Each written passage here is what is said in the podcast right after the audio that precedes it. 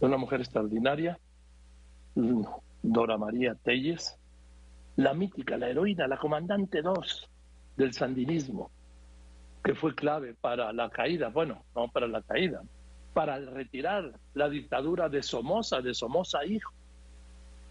Recuerdo perfectamente todo aquello, el frente sandinista. Y hoy, la que fue, pues número de la comandante 2 aquel frente, compañera de lucha de, del hoy sátrapa, Daniel Ortega, este dictador, este sujeto metió a la comandante 2 a la cárcel. Sí, le vale. La metió 20 meses a la cárcel. Después la despojó, entre comillas, de la nacionalidad nicaragüense, de sus derechos políticos y la expulsó con otro grupo de 200 nicaragüenses opositores de Ortega, porque así, así las carga este dictador ante el silencio total del oficialismo mexicano. Dora María, me da mucho gusto saludarla. Buenas tardes y gracias por contestarme. De verdad se lo agradezco mucho. Buenas tardes, Joaquín. Muchísimas gracias por, por, eh. por eh, mantener el tema de Nicaragua, por abordarlo y por querer presentar al, público que, este programa, la situación que vive en nuestro país, la situación que vivimos los nicaragüenses. Usted no se acuerda, pero yo la saludé dos veces. Una vez en México y otra vez en Managua, cuando eran otros tiempos, estaba el, gobernando el Frente Sandinista, que por cierto, el presidente López Portillo los invitó a México. Tuvo que mandar un avión por ustedes para que vinieran y los alojaron en el Hotel Camino Real. Y resulta que, ¿y su equipaje dónde está? No, no tenemos equipaje, no tenemos nada. Y entonces hubo que pues comprarles ropa, porque no tenían ni ropa. Y recuerdo eso. Ahora. El presidente López Portillo tuvo un papel crucial para, para deshacernos de la dictadura de los Somoza. Muy valiente y muy decidida la posición de México sobre esa dictadura.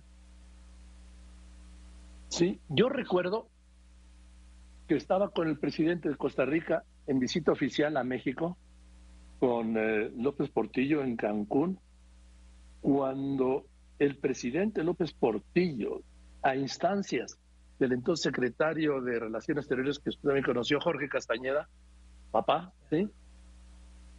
Anunció López Portillo la ruptura de relaciones con el dictador Somoza, que fue determinante para el triunfo y la caída del el triunfo del movimiento y la caída de la dictadura.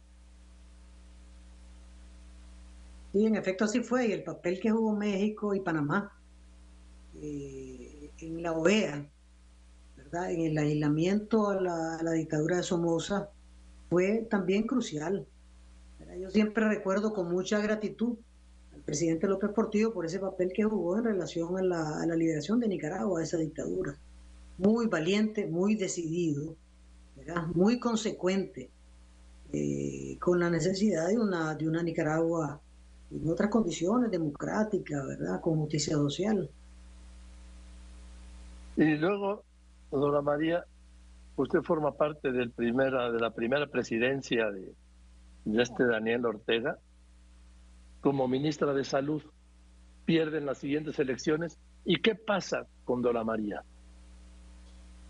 Bueno, después de lo de, vamos, llega al poder doña Violeta Barrios de Chamorro, yo todavía quedé un tiempo de diputada en la Asamblea Nacional y nos dedicamos a impulsar una reforma a la Constitución que democratizara eh, las instituciones públicas, porque la Constitución que se había promulgado en el 87 era todavía una Constitución bastante autoritaria, creo yo, muy centralista y eh, muy hecha al calor de la, de la confrontación militar, de la guerra civil y el enfrentamiento con los Estados Unidos. Entonces impulsamos una reforma a la Constitución para democratizar las instituciones, democratizar la, eh, el país y, consagrar ya en consenso con sectores de lo que entonces era la oposición todos los derechos sociales de los nicaragüenses. Y efectivamente esa reforma se impulsó, una reforma muy amplia Eh, y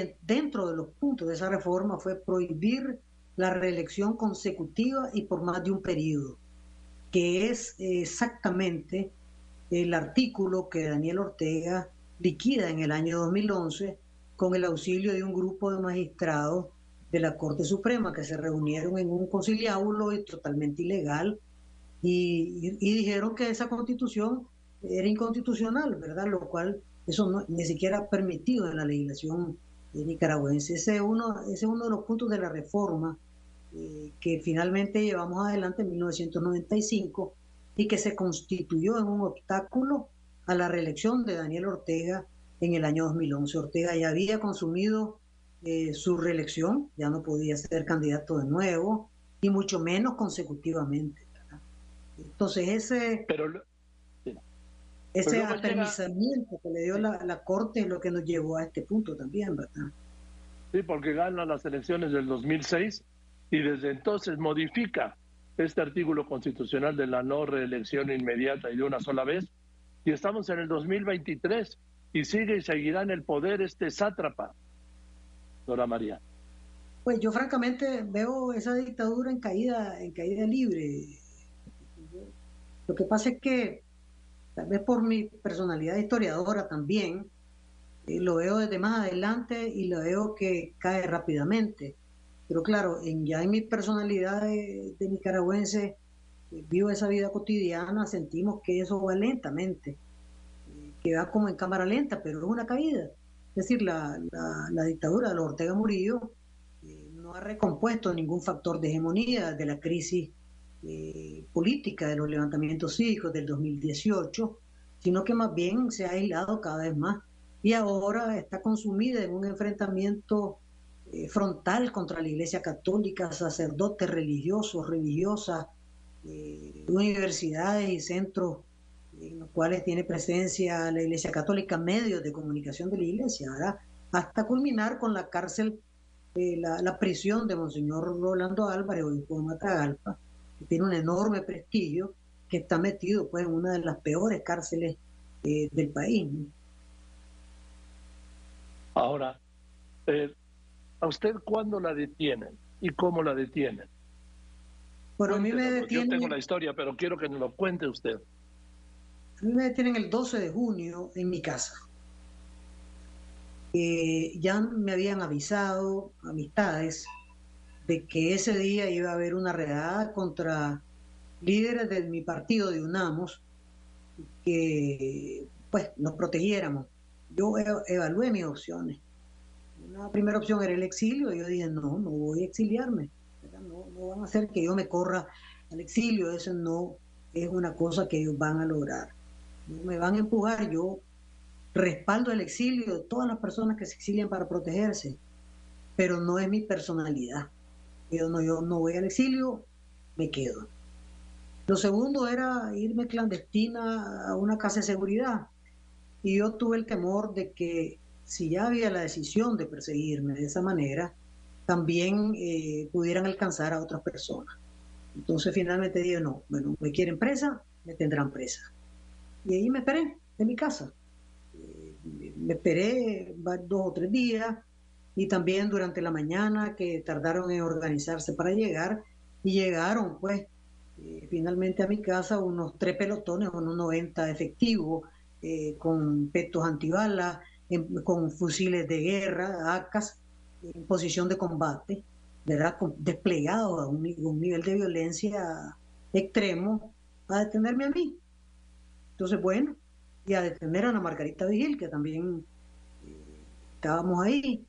Bueno, en, en un operativo que yo se los dije después a los interrogadores y ustedes creían que iban a capturar a quién, ¿verdad? Algún narcotraficante famoso, algún, eh, digamos, paramilitar que les iba a montar una guerra. Es decir, llegaron francamente en, una, en un estado en el que yo veo que realmente tienen que haber tenido temor ellos. Entonces ya nos llevaron rápidamente al, chipote y ahí en un proceso bastante rápido ya fui trasladado a una celda en la que tenía 24 horas de cámara, una cámara que estaba operada durante 24 horas y micrófonos, pues por supuesto, eh, las celdas para escuchar si hablaba algo. con prohibición de hablar y aislamiento completo hasta el último día. Y así pasó 20 meses. 20 meses, una, una, una situación de aislamiento. Yo calculo que, hablaba un minuto al día entre lo que conversaba con los oficiales que pasaban la comida o con la persona que llegaban a dejar los, los medicamentos. Porque además todos los oficiales que estaban eh, vigilando el pasillo tenían prohibición total de, hablar con cualquiera de los, presos que estábamos ahí. A mí me dejaron metida en la galería de hombres y ahí estuve hasta el final, desde el principio hasta el final. El resto de mujeres que estaban presas las dejaron en la galería de mujeres, pero a mí me dejaron en la galería de hombres. No sé con qué objetivo, ¿verdad? Pero los Ortega Murillo son personas vengativas, eh, tienen mucha rabia y mucho odio vuelcan esa rabia y ese odio, aunque no tengan ningún fruto. Entonces ahí estuve en esa condición de aislamiento, hablando no más de un minuto al día en una celda casi completamente oscura, una penumbra, que pues me, afectó la vista, ¿verdad? Y el equilibrio. Tengo ahora problemas de, equilibrio al caminar. y ya lo tenía, pues obviamente en la cárcel, ya sabían ahí también que tenía esos problemas y me habían aparecido ahí. Problemas en la vista y que tengo que, revisar ahora para ver cómo, se corrige, pues, o cambiar de anteojos, no sé qué van a ver los, Dona María, ahora, ¿en qué momento le dicen se va de Nicaragua? Bueno, no nos dijeron nunca prácticamente. Eh, terminamos de cenar, ¿verdad? Eh, la noche del miércoles.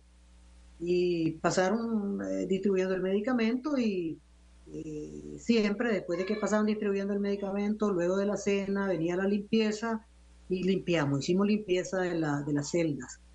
Eh, y luego, esto, esto es muy temprano, como a las seis de la tarde, apareció un oficial y me dice, haga lugar para meter tres colchonetas más en su celda. Y yo siempre me tuvieron aislada, solamente estaba yo ahí en una celda hecha para seis personas. Entonces me metieron las tres colchonetas y yo pues acomodé el lugar, ¿no? Y acomodé las cosas. Luego, pues pasó el tiempo, no aparecía nadie, pero a mí me, eso me dejó la impresión de que estaban llevando más mujeres al chipote y que las querían alojar eh, rápidamente y ellos habituaban a hacer eso durante las noches, esos traslados de prisioneras y prisioneros. Entonces esperé y, no comenzaron en la galería de hombres, hubo un poquito de tensión a ver qué es lo que está pasando, quiénes van a llevar a esa celda. Y entonces ahí no comenzó la, la oración del día, que era el rosario, rosario y una oración justo estábamos en ese punto, como eso de las 7 de la noche, cuando vimos pasar por enfrente eh, unos oficiales con unas bolsas y luego entraron a la, a la, a la galería de nosotros eh, con bolsas de ropa, nuestra ropa civil, eh, que nos poníamos para las últimas visitas familiares que nos, permitieron ponernos ropa, ropa civil, no el uniforme de preso, y entonces me entregaron a mí mi bolsa con mi ropa civil. Y me dijeron, vístase y se ponen los zapatos. Zapatos normales porque siempre usábamos chinela, ¿verdad? Entonces yo me vestí, se vistieron todos y no pasó nada. Esperen, ¿verdad?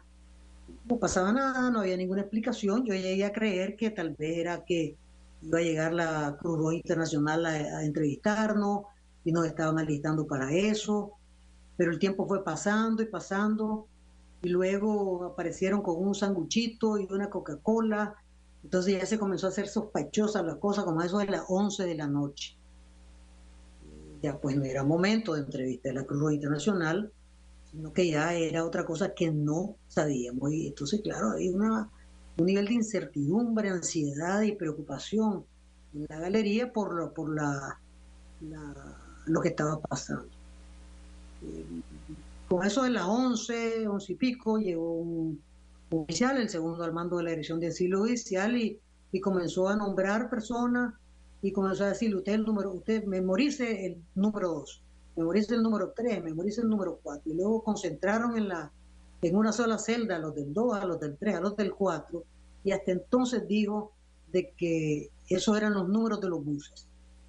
yo todavía le, bromeo y le digo, a mí no me ha dado número, me voy a ir en caballo de palo, donde vamos a ir. Entonces me dice, no, no, usted tiene el 1. Ah, bueno. Pero, y además dice, no me pregunten dónde van, que yo no sé.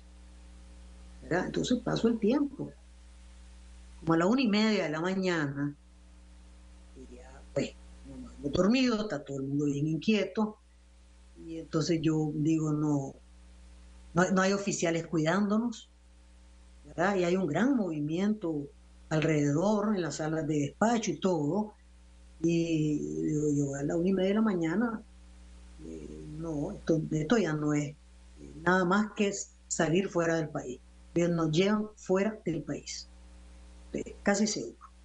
Había quienes pensaban que nos iban a cambiar de cárcel, pero yo no, esto es casi seguro que nos llevan fuera del país. Como a las tres ya abordamos los buses y entonces vimos que habían llevado también a las personas que estaban eh, casa por cárcel, Cristiana Chamorro, eh, que habían eh, traído a mujeres que estaban en los otros penales eh, de otros departamentos y que estábamos en el bus número uno, todas las mujeres concentradas en ese bus.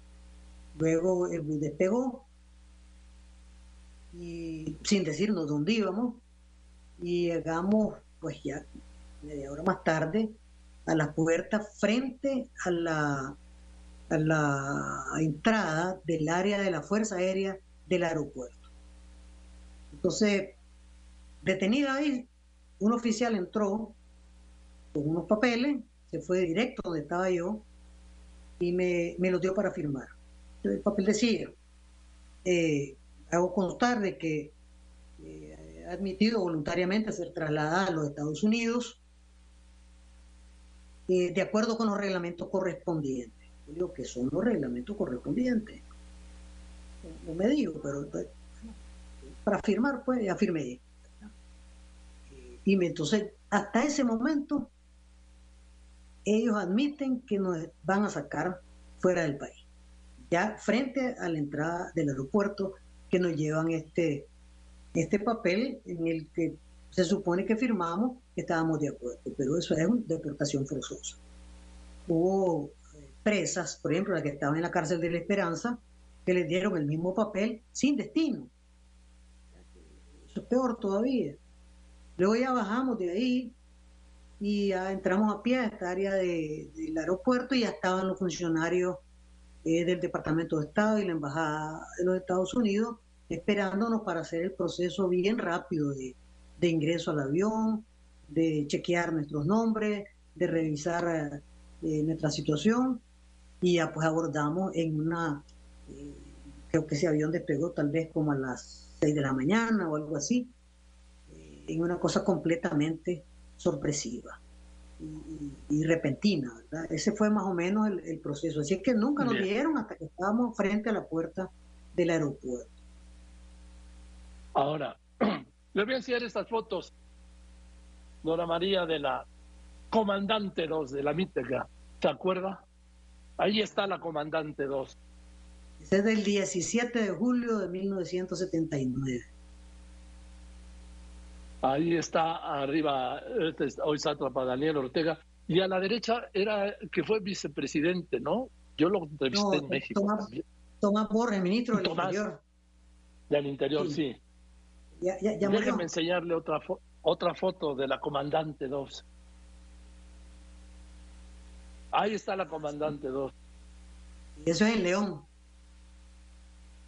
Que usted fue a liberar León donde estaban sí, habían atrincherado las tropas somosistas. Sí. y aquí sigue la comandante 2. A ver. Ahí está la comandante 2. Sí. Recibiendo una condecoración, ¿no? Sí, el, el, grado de honor de comandante guerrillera. Anda. Y aquí está recibiendo otra condecoración más. en este otro evento. Aquí está. Ese es Daniel Ortega, precisamente. No, este es Mónica Baltodano y, el que está poniéndole la, la condecoración es Carlos Núñez, que ya murió. Y Mónica, que está en el exilio, ¿verdad? Y además está, fue incluida en esta lista de 94 personas que está siendo confiscada y declarada traidores a la patria el día de, de ayer, antier. En fin, nada más, dígame una cosa para terminar la conversación de hoy. Dora María Telles, la mítica comandante 2.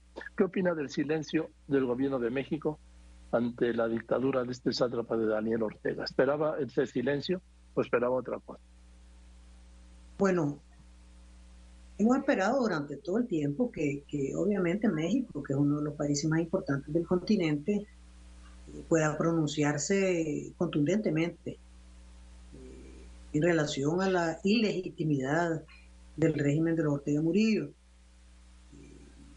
Lo que, lo que dijeron en la OEA, la representación de México en la OEA siempre ha afirmado de que, de acuerdo a la doctrina Estrada, México no interviene en asuntos eh, internos de otros países, pero meses después que se hizo esta declaración, se, eh, se agregó de que México sí se pronuncia en defensa de los derechos humanos, ¿verdad? que es una cosa eh, distinta.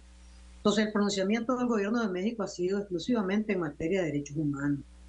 Pero los derechos humanos tienen la violación a los derechos humanos en Nicaragua, tienen su origen en la ilegitimidad de un régimen que pretende establecerse eternamente como dictadura, a sangre y fuego. Y esto es un asunto importante, no hay violación a los derechos humanos en el aire, hay violación a los derechos humanos porque eso se trata de una dictadura. De manera que la condena a la dictadura es esencial para condenar la raíz de los males que sufre Nicaragua y de, lo, de lo que se hace contra los nicaragüenses en materia de integridad, en materia de vida, en materia de sus propiedades. ¿verdad? Es decir, aquí estamos hablando de una dictadura que en la crisis que va del 2018 a la fecha lleva más de 320 asesinados, miles de personas encarceladas, más de medio millón de nicaragüenses en un éxodo brutal, eh, saliendo del país en todas las direcciones para protegerse y para proteger a sus familias. Y hay un régimen de terror que está reinando sobre el país. Ese es el origen de las violaciones a los derechos humanos. Y obviamente yo quisiera ver, eh, que, que, yo quisiera de corazón que el gobierno de México fuese contundente, en relación al, régimen de, Ortega Murillo, que fuese contundente porque la voz de México es muy importante, es importante para nosotros, ¿verdad? que hemos querido a México y que tenemos vínculos con el pueblo mexicano profundo, como hablábamos eh, en el caso del presidente López Portillo, ¿verdad? que representó en ese momento una posición eh, completamente decisiva en relación a la dictadura de los hombres. Pues Dora María, me da una gran alegría hablar con usted. El gobierno de España ya ha hecho lo que no ha hecho ningún país latinoamericano, ofrecerles a todos la nacionalidad española. Y la abrazo con el cariño de mucho tiempo y deseo que esto quede atrás, esta pesadilla, y que un día Nicaragua vuelva a ser, por aquello que luchó el Frente Sandinista de Liberación Nacional, un país libre y democrático. La abrazo con cariño. Muchas gracias, Joaquín. Un abrazo. Gracias. Muy buenas tardes, sí. La mítica, la mítica comandante 2, perseguida por este sátrapa de Daniel Ortega hasta la cárcel, perseguida hasta lo que hubiera querido, la muerte. La muerte civil, por decreto del Daniel Ortega.